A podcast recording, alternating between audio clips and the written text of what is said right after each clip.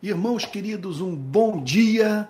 É com imensa alegria que estou dando início ao culto da rede de pequenas igrejas. E para hoje, eu gostaria, quer dizer, para a mensagem de hoje, eu gostaria de chamar a sua atenção para o texto que se encontra no Evangelho de Lucas, capítulo 14. Vou pedir que você abra a Bíblia, portanto, no Evangelho de Lucas, capítulo 14, versículo 1. Repetindo, Lucas, capítulo 14, versículo 1. Vamos orar? Pai Santo, nós bendizemos o teu nome pelo teu amor. Nossa gratidão não reside apenas no fato de sermos objeto do seu apreço. Nossa gratidão reside no fato de sabermos que tu és amável. Senhor, a maior evidência, estamos certos disso, de que o Senhor nos ama com amor eletivo, é o nosso amor por Ti. Nós estamos aqui nessa manhã para reconhecer o Teu direito sobre as nossas vidas e por isso pedimos perdão por todas as ocasiões em que não honramos. Perdoa-nos, Senhor. Senhor querido, aceita a nossa gratidão pelo Teu cuidado providencial, pelos livramentos, pela forma firme, amorosa, graciosa, mediante as quais o Senhor nos guia. Nós te agradecemos por isso, Senhor. Nós te agradecemos pela Bíblia, pelo Espírito Santo, pela tua verdade, Senhor. Nós te agradecemos pela forma como o Senhor aplica a Bíblia no nosso coração.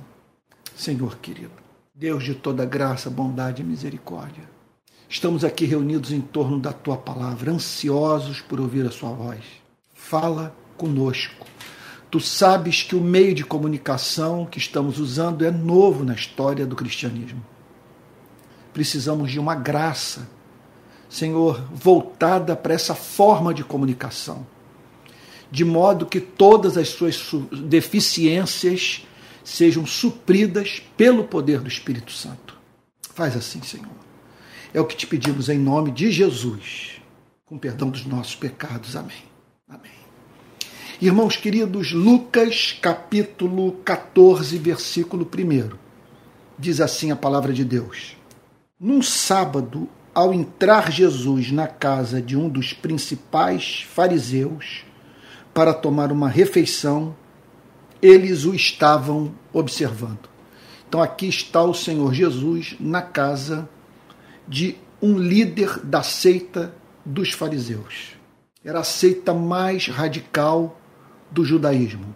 E ali estava o Senhor Jesus no sábado, no considerado dia do Senhor, para fazer na casa desse fariseu a refeição mais importante da semana. A, a refeição do dia do Senhor.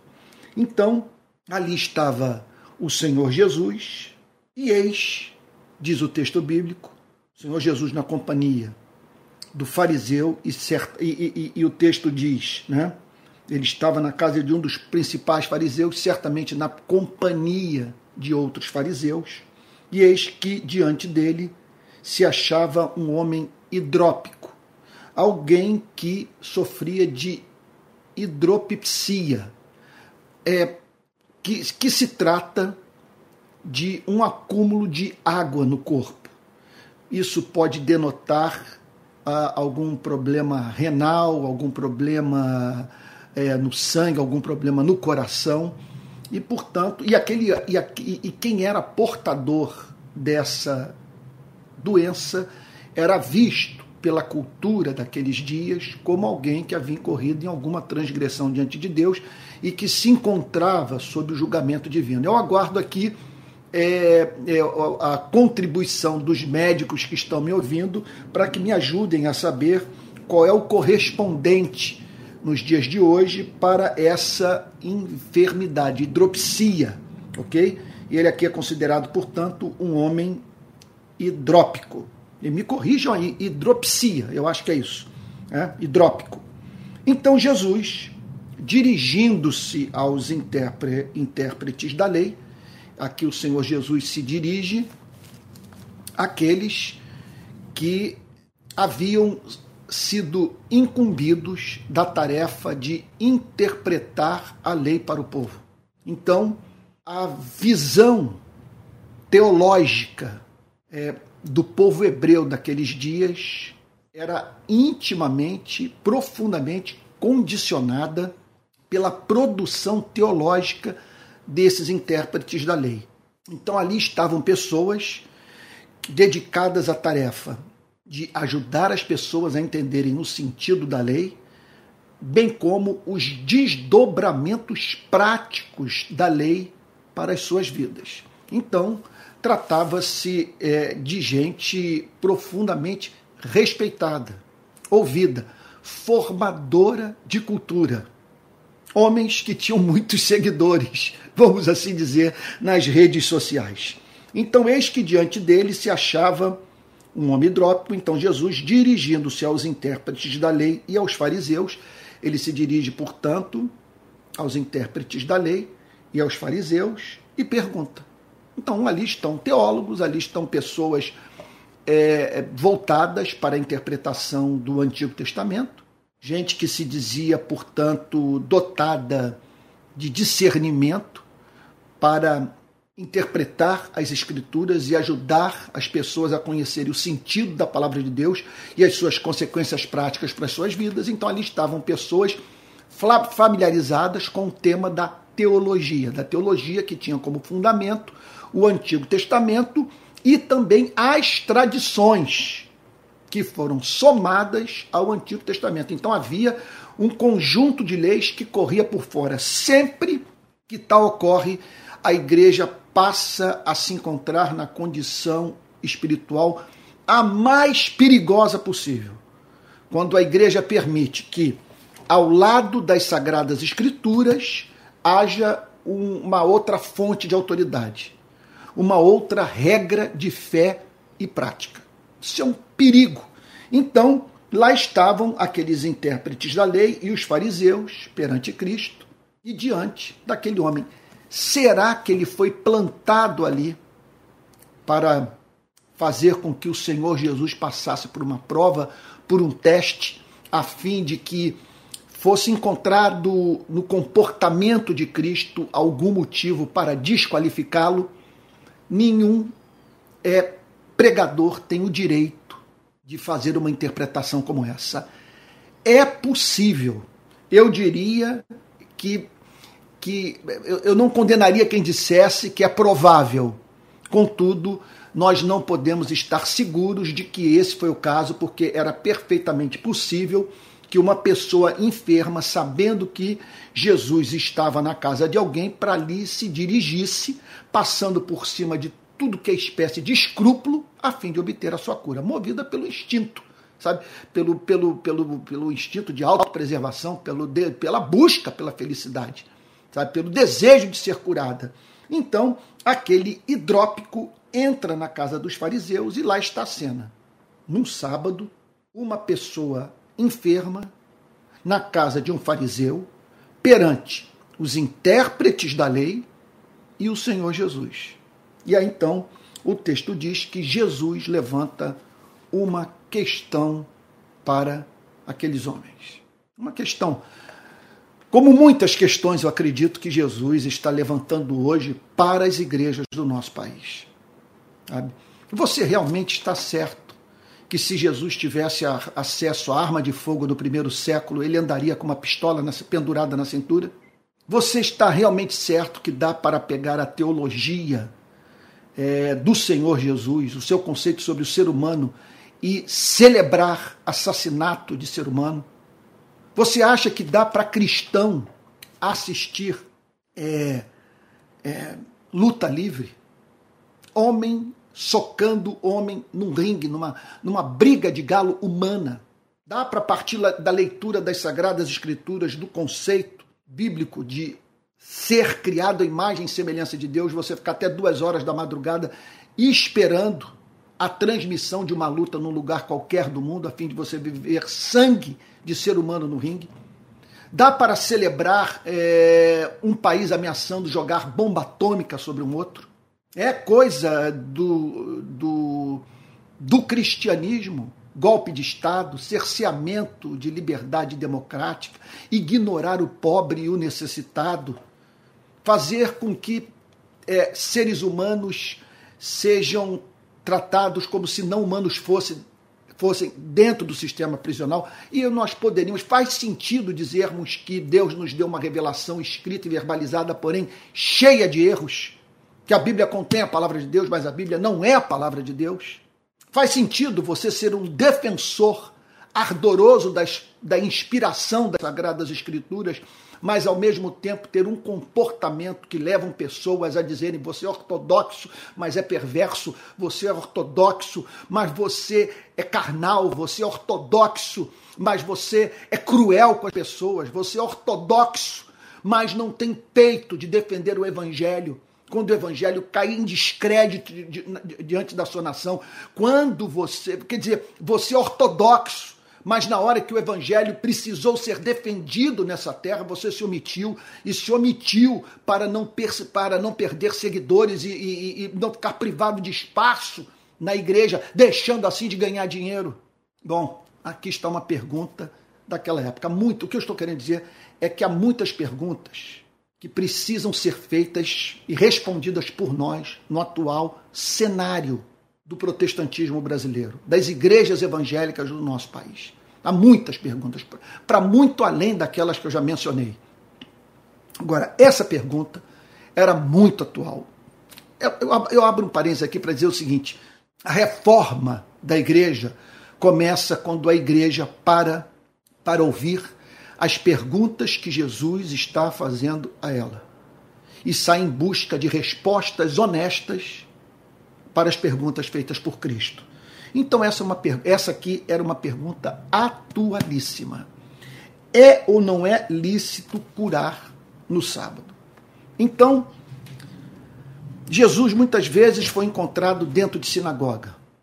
Quer dizer, em, em, em, lugares onde havia aglomeração em razão do sábado, do culto que era prestado a Deus nesse dia na mobilização da sociedade na perspectiva de se conhecer melhor as escrituras do Antigo Testamento. Então, as pessoas afluíam para a sinagoga e a Bíblia fala dos sábados que o Senhor Jesus foi encontrado dentro da sinagoga, pregando e curando pessoas. Então, é, contudo, a cultura religiosa da época havia estabelecido como norma que o sábado não era dia para os seres humanos resolverem os problemas que poderiam ser resolvidos no primeiro dia da semana, o domingo, é, por calendário judaico. Então, eles entendiam, quer dizer, o domingo, na verdade, o domingo é o primeiro dia da semana. Pro, pro, pra, é, quer dizer, ele correspondia a isso no primeiro século, correspondia e é o que, e, e é o que significa para nós. Agora veja só. Contudo, o domingo não, não, não desempenhava o papel que desempenha hoje para as nossas vidas. Então, o sábado era o dia de descanso. Sabe? Então, o, com a ressurreição de Cristo, foi inaugurada uma, uma nova fase, um novo período da relação de Deus com o seu povo. E aí os cristãos, desde o primeiro século, passaram a, ao invés de se reunirem no sábado, se reunirem no domingo, no dia da, da, da ressurreição, o primeiro dia da semana. Mas não há nenhum respaldo no Novo Testamento para que o domingo seja sabatizado, para que os cristãos se relacionem com o domingo da mesma forma que os hebreus se, se relacionavam com o sábado nos dias de Cristo, como muitos se relacionam até hoje. De qualquer maneira, havia esse conceito. Se você pode resolver o seu problema, a sua aflição, aquilo que, que, que lhe causa dor, se você pode fazer isso no domingo, no primeiro dia da semana, então não use o sábado para tal. Que você é, é, tenha como objetivo consagrar o sábado a tão somente estudar a Torá, conhecer o Antigo Testamento e supostamente ouvir a palavra de Deus. Na verdade, esse era o objetivo da, dos melhores servos de Deus do primeiro século. Ouvir a voz do Senhor no sábado. Mas é claro que nós estamos aqui falando de, de uma forma radicalmente equivocada de se usar o dia de descanso. Por isso, o Senhor Jesus fez essa pergunta central: É ou não é lícito curar no sábado? Nós estamos aqui é, é, é, nesse sábado, no dia do Senhor, nós todos, homens dedicados à pregação do Antigo Testamento, à pregação da lei, vocês e eu, só que é bem verdade que a mensagem de Jesus, a mensagem central, ela deve ser chamada por nós de evangelho, mas lá estavam pessoas dedicadas ao trabalho de falar em nome de Deus para os seres humanos. Então, Jesus levanta essa questão.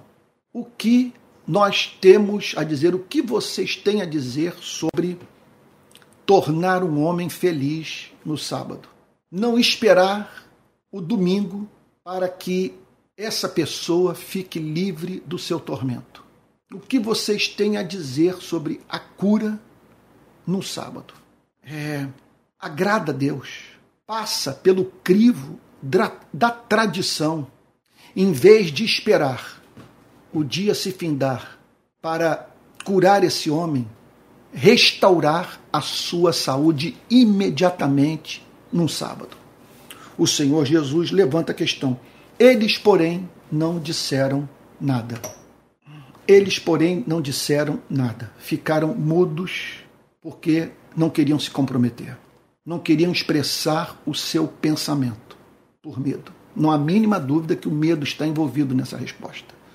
E que, e ao mesmo tempo, enquanto se mantinham calados, torciam para que Jesus fizesse alguma coisa que o desqualificasse perante aqueles homens, perante aquelas testemunhas. É, eu posso lhe garantir que aquilo que eu passo a falar não é resultado de amargura de coração, de uma de um ódio, de um ressentimento é, que estou experimentando e que me faz tocar num tema sobre o qual já falei em outras ocasiões. Eu, eu sei que é bem verdade que não adianta eu fazer essa defesa porque as pessoas não acreditarão.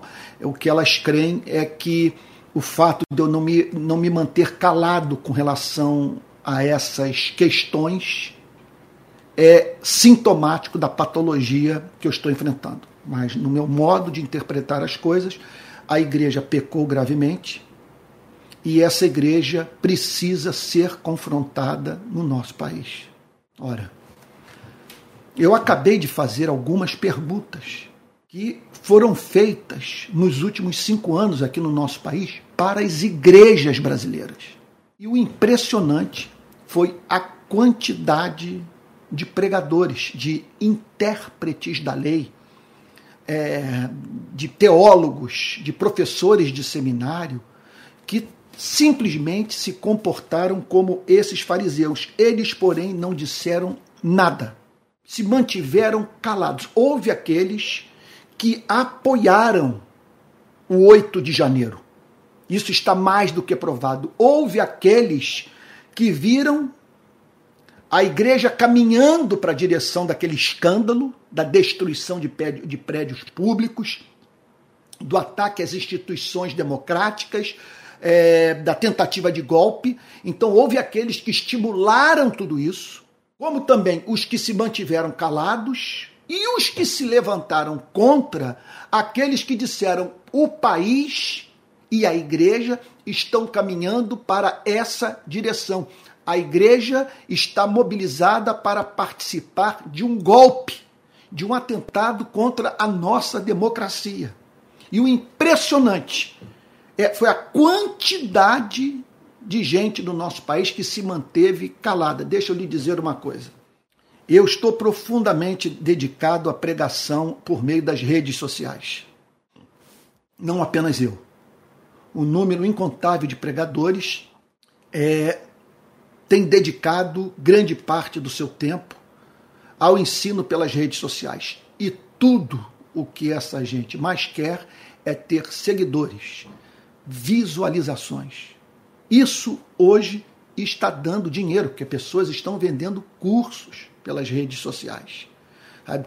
Pessoas faturam com o YouTube, é, veiculando os, as suas pregações pelas redes sociais. Ora, eu tenho que reconhecer, eu tenho tido algum retorno, é, é, é, não o que é necessário para que eu me mantenha por meio dessas aulas, desses cursos que eu estou dando, sabe, mas algum retorno, e que poderia ser muito maior se eu não tivesse tomado as decisões que eu tomei nos últimos anos. Sabe, que, quer dizer, que tem a ver com o, o compromisso assim eu julgo com a verdade, com a defesa do Evangelho. Esses homens, portanto, é, sabedores do fato que a maior parte da igreja estava endossando a aliança com a extrema-direita, com o conservadorismo radical, esses homens, ao perceberem a possibilidade de perderem seguidores, não venderem mais os seus cursos, os seus livros, não, não, não serem convidados para participar de congressos eh, denominacionais, congressos interdenominacionais e tal, viajarem pelo país, eles simplesmente se mantiveram calados. Você olha hoje para as minhas redes sociais, eu não tenho a mínima dúvida que uma das, das, ah, é, que uma das barreiras que eu tenho enfrentado para alcançar mais pessoas no, setor, no segmento evangélico da sociedade brasileira é, tem a ver com o fato de eu ter me levantado para denunciar essa iniquidade e pastores, portanto, simplesmente é, fazerem um bloqueio contra o meu ministério. Isso é muito evidente. Passei a ser taxado de comunista, de petista, de lulista, de radical de esquerda, pelo fato de ter me levantado para condenar essa aliança. Jamais deveria ter acontecido. E que me levou a apoiar um candidato que eu não considero candidato de Jesus Cristo, um candidato que tem os seus problemas, que jamais receberá da minha parte apoio incondicional, que, contudo, no meu modo de ver, é, com a sua vitória nas urnas, eliminaria essa aliança da igreja com o poder político. Cessaria essa romaria de pastores, de lideranças, de músicos evangélicos para o Palácio do Planalto. E a participação do, do presidente da República em cultos evangélicos para escândalo de milhões de brasileiros e dos membros da própria igreja. Então, observe que o que está em curso aqui é sintomático de um compromisso maior com a popularidade do que com a verdade. Jesus faz a pergunta: é ou não é lícito curar no sábado? Eles, porém, não disseram nada. Aí eu pergunto: o ex-presidente da República é, interpretou corretamente a mensagem de Cristo quando disse que Cristo usaria pistola, pistola, pendurada na cintura, se tivesse acesso à arma de fogo no primeiro século? Como que ele fala isso e os pastores se mantêm calados?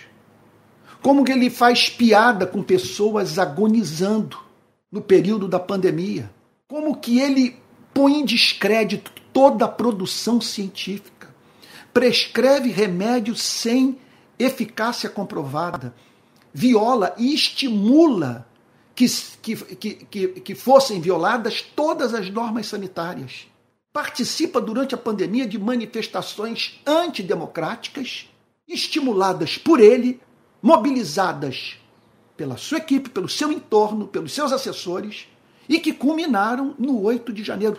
E esses pastores permanecem mudos por mais que estivessem vendo pessoas largando as igrejas, por mais que vissem do lado de fora grande parte da nação brasileira escandalizada, sem o mínimo zelo pelo Evangelho de Cristo, como é que eles testemunharam o nome de Jesus associado ao nome do ex-presidente da República e não se levantaram para dizer não façam essa associação.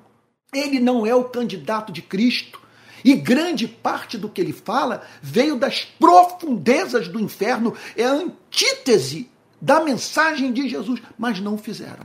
Não fizeram em nome do combate ao marxismo cultural, do combate ao comunismo, o combate é, à, suposta é, influência da Venezuela no nosso país, sabe? em nome disso tudo.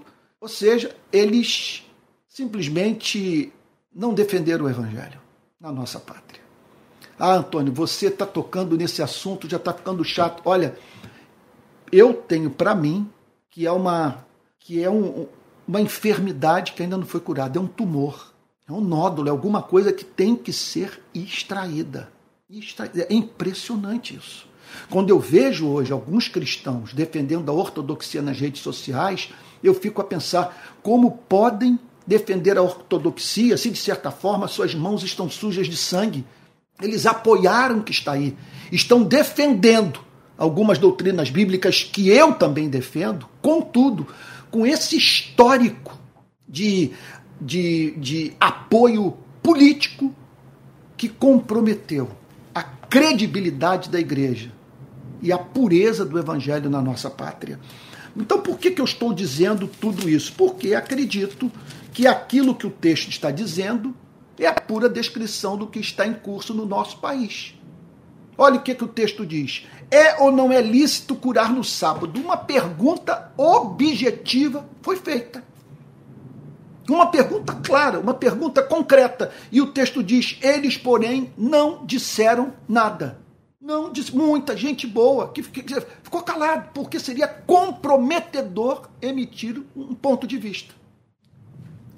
Eu tenho profundo respeito por aqueles que não se silenciaram perderam espaço na igreja, perderam salário, perderam a própria igreja, foram colocados para fora de suas denominações, contudo, não deixaram de defender o evangelho. E aí então o texto prossegue dizendo o seguinte: Eles, porém, não disseram nada. Então Jesus pegou na mão daquele homem, aquele silêncio. Jesus simplesmente os ignora. Jesus não queria saber o que, que eles falariam na sinagoga naquele sábado. Se aquilo os escandalizaria, se aquilo simplesmente é, fizesse com que a relação dele com aqueles fariseus e intérpretes da lei chegasse ao fim. Simplesmente ele diz o seguinte: agora eu vou ajudá-los a saber qual é a resposta de Deus para a pergunta que eu acabei de fazer. Que é que o pai tem a dizer sobre a pergunta que eu fiz e que vocês, por covardia, não responderam? É ou não é lícito curar no sábado? Então o texto diz que Jesus pegou na mão daquele homem. O Senhor Jesus pegou na mão daquele homem, curou e o mandou embora. Você está curado e agora pode seguir o seu caminho. A cena é a seguinte: veja só como que nós devemos ser criteriosos na nossa relação com as instituições religiosas. Lá estavam os administradores das instituições religiosas do primeiro século, em especial das sinagogas, das escolas de teologia. Aqui não está falando da presença de sacerdotes, dos que conduziam o culto no templo, mas certamente nós estamos falando com frequentadores de templo, frequentadores de sinagoga, líderes de escolas, de escolas teológicas pessoas tida, tidas em alta estima pela população. E o texto diz que o Senhor Jesus simplesmente ignorou aqueles homens. Eles não responderam à pergunta de Cristo e Cristo então chamou o Pai como testemunha. Vocês não querem responder à pergunta objetiva que eu fiz. É ou não é lícito aliviar esse homem da dor que sente num dia de sábado? Faz sentido esperar que ele seja curado no dia seguinte? Você, o que, que o amor está pedindo? Que esse homem aguarde a cura para amanhã ou que ele fique livre do seu tormento imediatamente? O que Deus espera? Que no sábado ele aguente firme, aguardando o domingo, aguardando o dia seguinte? Ou, ou é da vontade do Pai que a partir dessa cura o seu povo passe a interpretar o princípio da guarda de um dia em sete para o culto a Deus de uma forma completamente nova, que tenha como ponto de partida a glorificação no nome de Deus e a promoção da felicidade humana. O texto diz que Jesus simplesmente chama o Pai. E na presença do Pai, para escândalo da igreja, o homem foi curado e ficou livre do seu mal. O texto prossegue dizendo que Jesus, a seguir, lhes perguntou. Aí faz uma pergunta. Ele sabia qual era a resposta. Ele sabia que aqueles homens não estavam ali torcendo pela cura do hidrópico. Eles estavam ali querendo pegar Jesus em contradição. E aí então, o Senhor Jesus, percebendo é, o estado de alma daqueles homens, a, a sua preocupação maior com a observância equivocada, enviesada de um princípio moral do Antigo Testamento. Então Jesus percebe isso, que aqueles homens estavam simplesmente em nome da tradição, trivializando o princípio maior de todos, que é o princípio do amor. Jesus percebe aquele silêncio e vira-se para eles e faz uma pergunta: Quem de vocês? Vocês viram o que acabou de acontecer aqui? Eu lhes fiz uma pergunta, vocês não responderam e vocês acabaram de ouvir a resposta de Deus para a minha pergunta. O Pai simplesmente respondeu, operando um milagre e dizendo para vocês que a teologia de vocês é uma droga, que vocês adoeceram e que estão colocando, portanto, moralidade à frente do princípio do amor. Vocês não sabem interpretar o Antigo Testamento. Coitado desse povo que está nas mãos de loucos como vocês. É o que Jesus está dizendo. Então, quem de vocês. Agora, agora, o que eu quero saber de você é o seguinte: se um filho ou um boi cair num poço, não irá tirá-lo imediatamente, mesmo em dia de sábado. Quer dizer, você vê um boi cair num poço. Você ouve um grito de um filho que acabou de tropeçar e cair num buraco. Você esperaria o domingo para salvar o seu boi? Para salvar o seu filho? Você está entendendo a beleza da mensagem de Cristo? Ele está dizendo o seguinte: peguem o que vocês sentem pelos seus filhos, até mesmo pelos seus animais, elevem isso ao infinito e vocês terão uma ideia do que, que Deus sente pelos seres humanos e da misericórdia que o move a ouvir o clamor daquele que quer se livrar do seu tormento. É impressionante o que Jesus está dizendo. Observe como que nós podemos ser traídos por vermos aqui e ali esses homens se comportando como se fossem santos. Aí você olha para aquele intérprete da lei, você olha para aquele fariseu se lançando no poço para salvar um filho ou um boi, e você diz o seguinte: eis o homem santo, eis o homem de Deus. Olha, olha o que ele está fazendo pelo seu boi, olha o que ele está fazendo pelo seu filho. O que, que o Senhor Jesus detectou naquele modelo de espiritualidade? Ele detectou a falta de simetria, a falta de equilíbrio, a falta de uma harmonia entre as virtudes que fazem parte da vida daqueles que realmente tiveram um encontro com Deus. Eles eram capazes de amar boi, amar filho, mas não eram capazes de amar os estranhos. Eles não, eles, quer dizer, eles não conseguiam. Olha, deixa, deixa, deixa eu contar uma história. Eu me lembro que muitos anos, isso deve fazer uns 30, 40 anos, um senhor de idade aqui no Rio de Janeiro, é, isso foi matéria da TV Globo. Um senhor de idade, ele ficou viúvo e decidiu consagrar a sua vida à Igreja Católica, se tornando padre.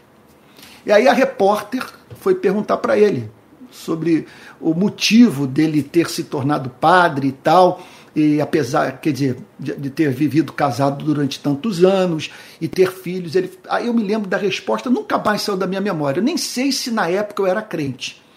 Mas eu me lembro de uma, da resposta que me marcou muito. Ele disse o seguinte: Olha, eu estou agora simplesmente abrindo o meu coração para deixar que entrem nele mais filhos e filhas.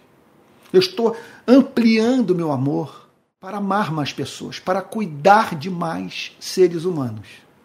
O que faltava àqueles homens era isso. Eles eram capazes, veja só, Não pense que para que uma pessoa ser considerada hipócrita ou dar evidência de não ter nascido de novo, é necessário que ela seja tão perversa quanto é, ela poderia ser. Ou ela ser absolutamente perversa, ou você não vê traço de bondade em sua vida. O que Jesus está dizendo é que aqueles homens eram capazes de amar bois, de cuidar de bois, e eram capazes de amar os seus filhos.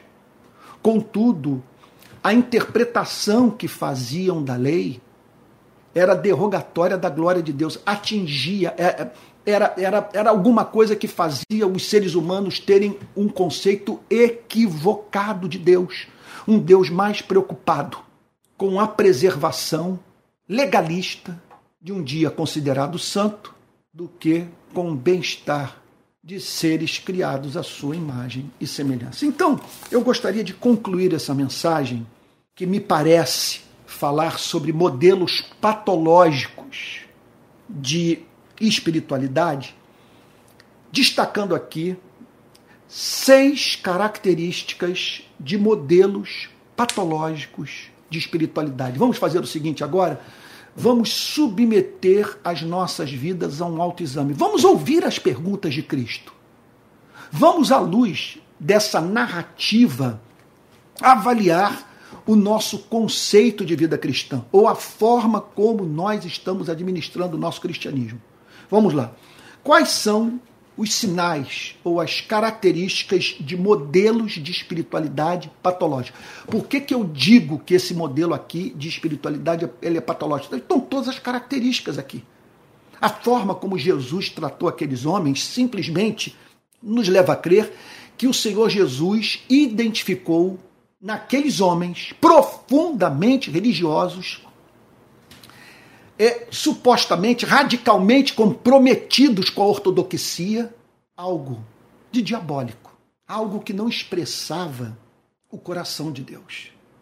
Então, quais são as características dos modelos patológicos de espiritualidade à luz dessa passagem? É claro que a resposta para essa pergunta demanda é, é, é tempo, e apresentação de um número de pontos.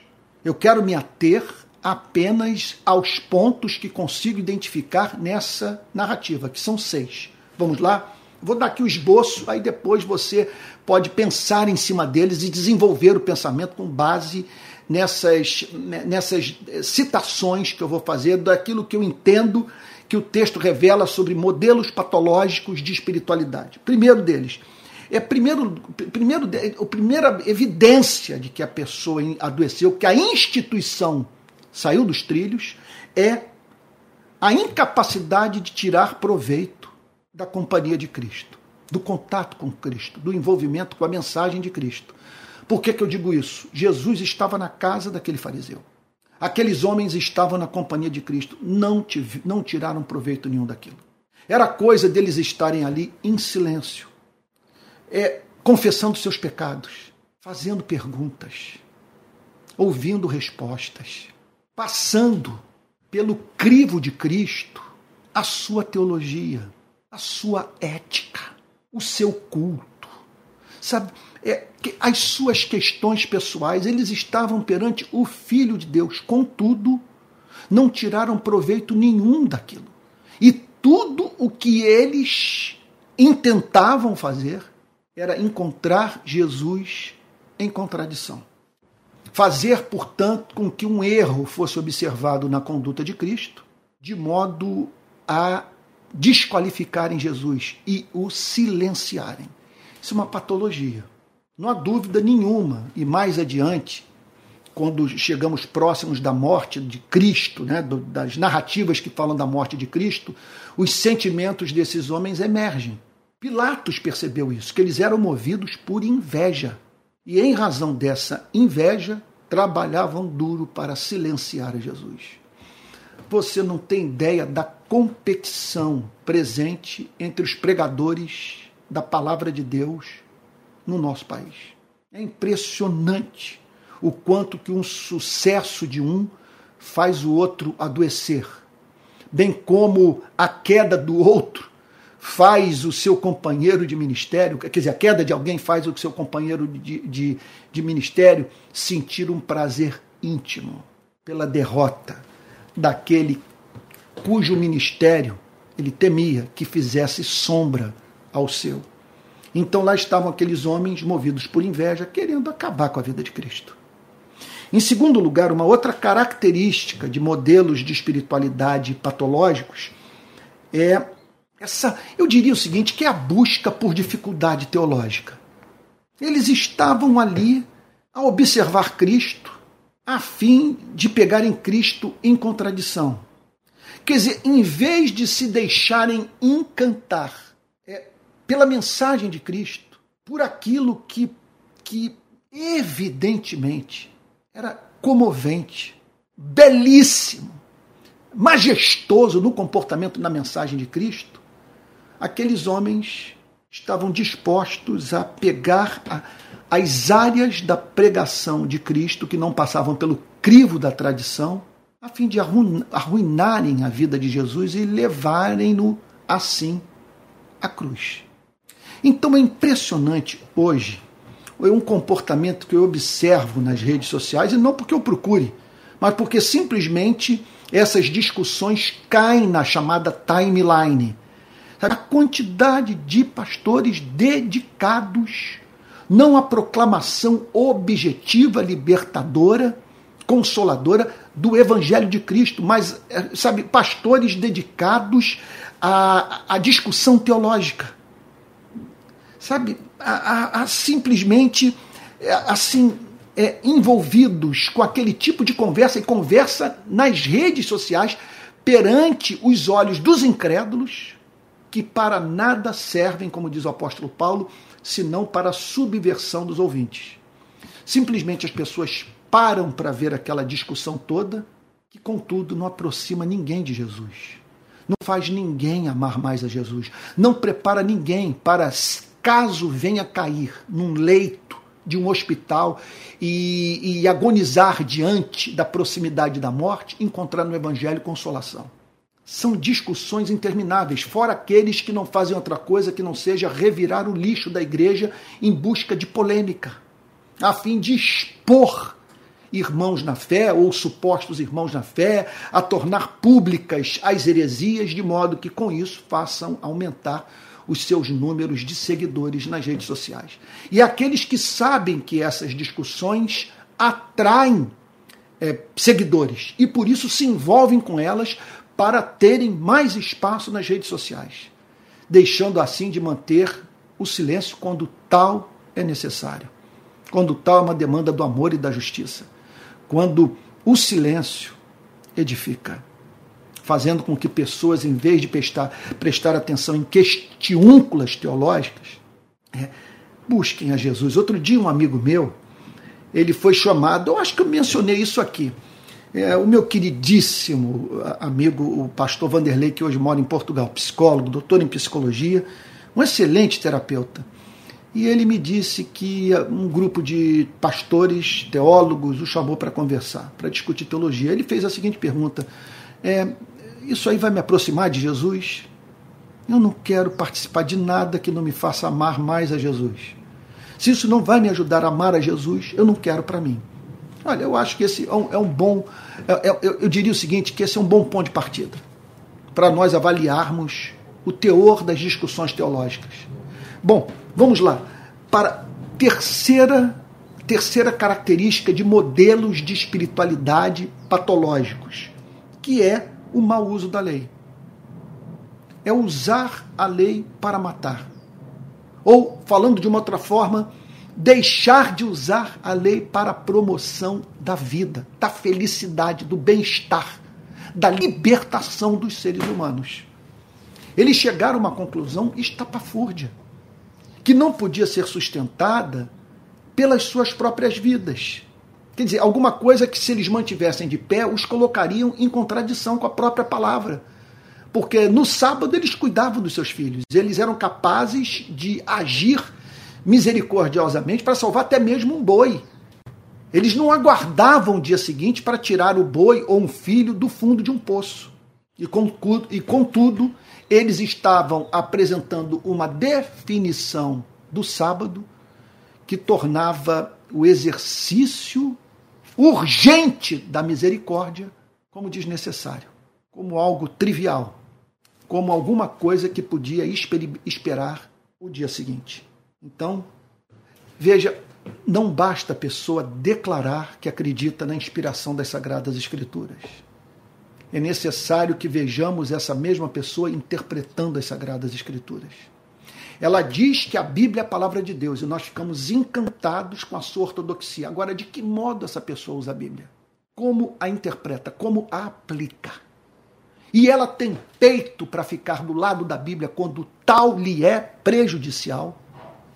Uma quarta evidência insofismável de, de que estamos imersos no modelo de espiritualidade patológico é a ausência de compaixão é nós estarmos mais preocupados com a ortodoxia do que com a salvação humana. É estarmos mais interessados na teologia do que com o exercício da misericórdia. Esse divórcio entre ortodoxia e ortopraxia. Portanto, é o sujeito que é considerado o campeão da ortodoxia, mas um androide, uma estátua de mármore ele não tem vida. E demonstra isso pela ausência do elemento de compaixão em sua vida. E foi o que Jesus detectou.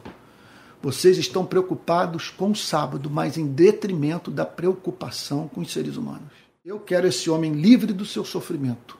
O Pai acabou de dar evidência que era do seu desejo também livrar esse homem do seu tormento.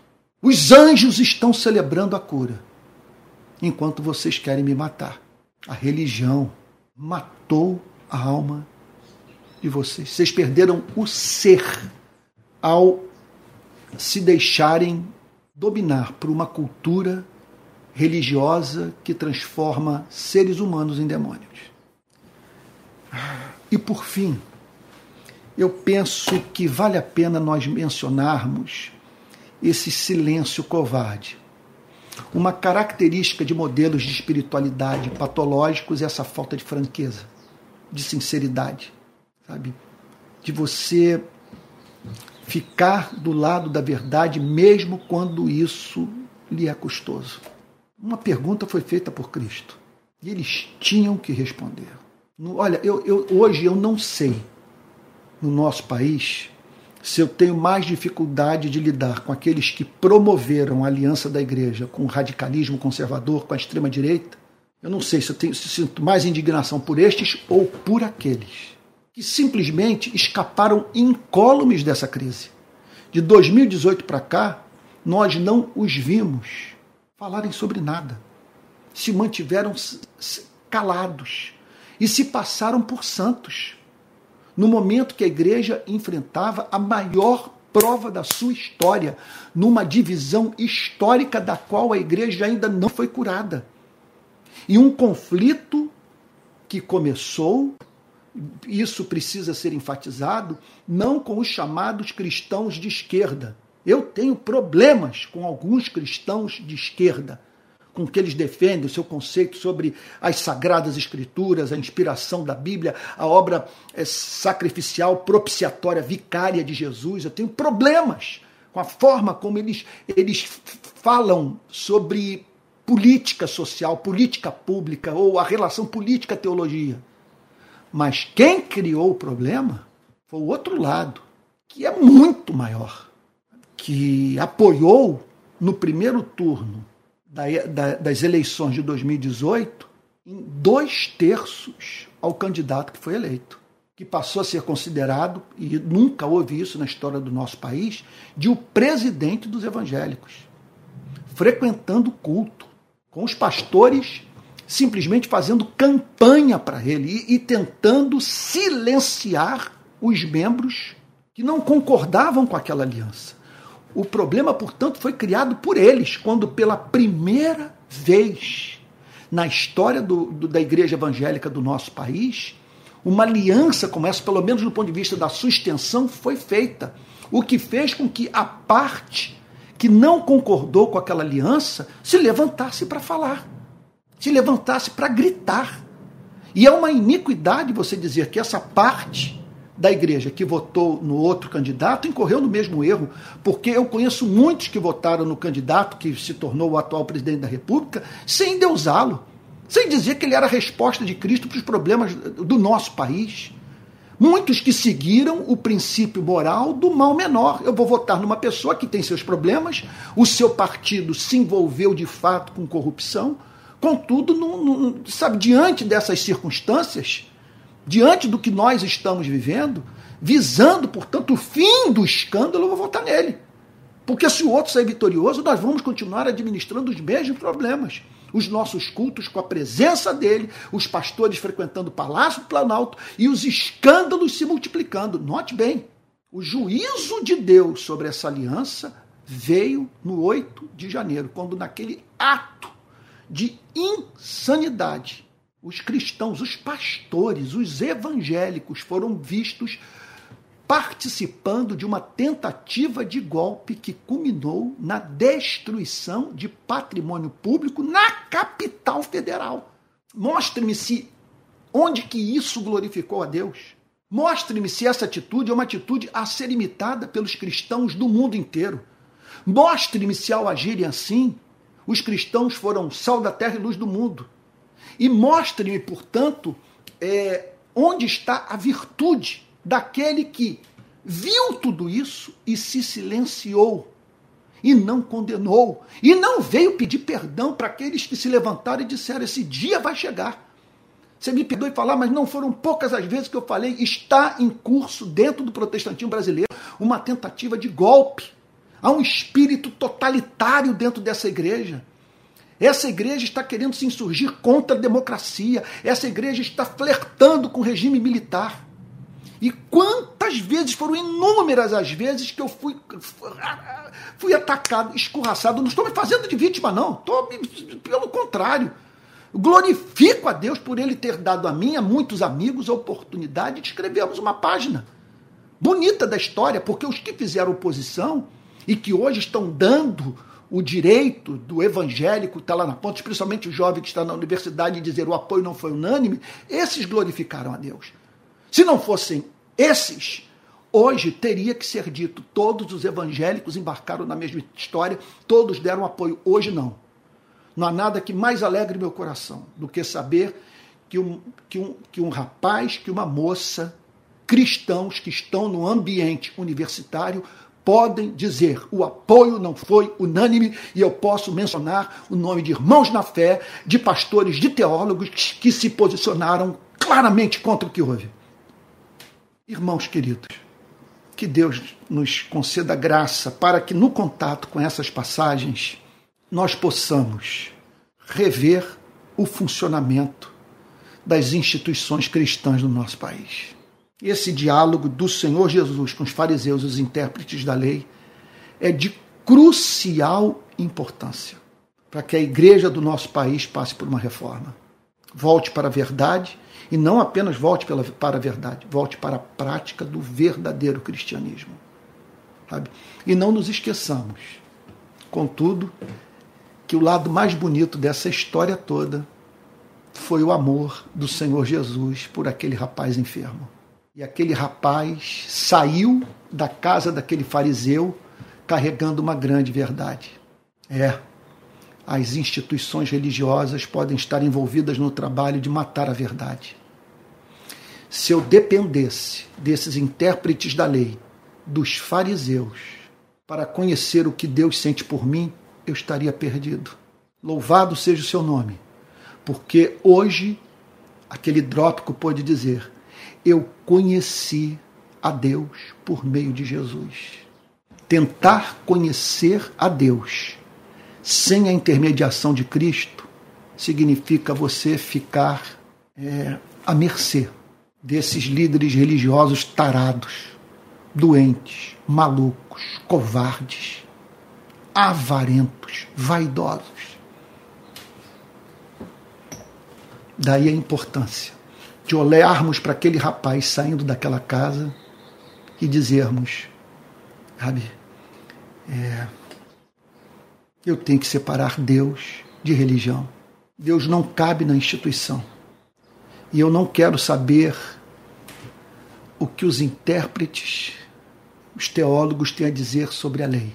Eu quero ouvi-la pela boca do Senhor Jesus e valorizar esses intérpretes na exata proporção da sua fidelidade à mensagem de Jesus. Vamos orar? Senhor querido, Deus de toda graça, bondade e misericórdia, Pai Santo, Pai Santo, estamos aqui para submeter o nosso cristianismo ao Evangelho, ao Espírito do Evangelho, à Sua palavra. Senhor, vê se há em nós algum caminho mau e guia-nos pelo caminho eterno. Que não representemos, Senhor, para os sofredores deste mundo o que aqueles fariseus e os intérpretes da lei representaram para esse homem chamado de hidrópico pelo Novo Testamento. Senhor, que quem tiver contato conosco tenha uma ideia do valor de sua vida aos olhos de Deus. Nós imploramos a Ti que o Senhor descondicione a nossa cabeça, que o Senhor nos salve do protestantismo brasileiro, salve-nos, Senhor, das instituições religiosas, da cultura ou da tradi das tradições de espiritualidade vigentes em nosso país, de modo, Senhor, que fiquemos com Jesus. E no contato com Jesus, estarmos sempre a responder com honestidade as perguntas que o Senhor Jesus nos faz. Senhor querido, leva a igreja do nosso país ao mais profundo arrependimento. Estamos certos que o que houve foi gravíssimo, Senhor. Doença da qual ainda a igreja não se curou. E nós rogamos a Ti que os que se levantaram contra andem humildemente na Sua presença, dependendo da Sua graça, fugindo de qualquer espécie de soberba, porque nós sabemos, Senhor, que muitas vezes podemos ser traídos pelos nossos feitos, de termos dado um bom testemunho que faz com que fiquemos encantados com a nossa própria vida e tornando-nos assim impedernidos, Senhor, intratáveis, soberbos, incorrendo no pecado oposto àquele que nós condenamos. Senhor querido, em nome de Jesus, abençoe todos os que, os que estão conectados nesse culto da rede de Pequenas Igrejas. Que o alimento espiritual possa ter vindo e que os irmãos estejam mais encantados com Cristo do que jamais estiveram. É o que eu peço em nome do Senhor Jesus, com perdão dos nossos pecados. Amém. Amém. Meus irmãos queridos, olha só. Estamos chegando ao fim do culto de hoje, algumas questões super importantes. Semana passada nós tivemos alguns avisos super importantes. Semana passada nós tivemos um encontro é, pelo Zoom. Esse encontro está gravado, o link se encontra no nosso Telegram, tá bom? Da rede de pequenas igrejas, no qual nós tratamos do futuro da rede. Passos estão sendo dados para a nossa organização. E em breve eu terei o primeiro encontro regional, se Deus assim o permitir, provavelmente em Natal no Nordeste do nosso país. Tá bom? Olha, quero dizer também que caso você queira contribuir para o sustento da rede de pequenas igrejas, esse é o nosso Pix.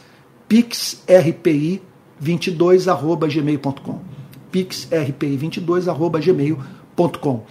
Daqui a pouco eu vou disponibilizar o link do nosso Telegram, que é o principal canal de comunicação interna da rede de pequenas igrejas, tá bom? Outro ponto, continuamos lutando por um lugar, por um local onde possamos ter culto presencial no Rio de Janeiro pela manhã. Esse sonho não está descartado. Continuo com os cultos aqui em casa da rede de pequenas igrejas. Hoje à noite eu estarei pregando novamente às 18 horas. Lembre-se da dinâmica. De manhã eu estou fazendo uma análise das, das, dos milagres de Cristo. Quer dizer, daqui a pouco eu terei percorrido todos os registros de milagre ou milagres operados por Cristo no seu ministério, pelo menos do ponto de vista do que está registrado nos quatro evangelhos, tá bom? Então, e à noite eu estou tratando das parábolas e metáforas de Jesus. Quero lembrar também a você que de segunda a sexta, às sete da manhã, nós temos o Palavra Plena. Nesses últimos dias, eu estou apresentando, estou trazendo uma série de mensagens sobre o livro do profeta Jeremias, pensando os principais versículos é, de Jeremias, tá bom?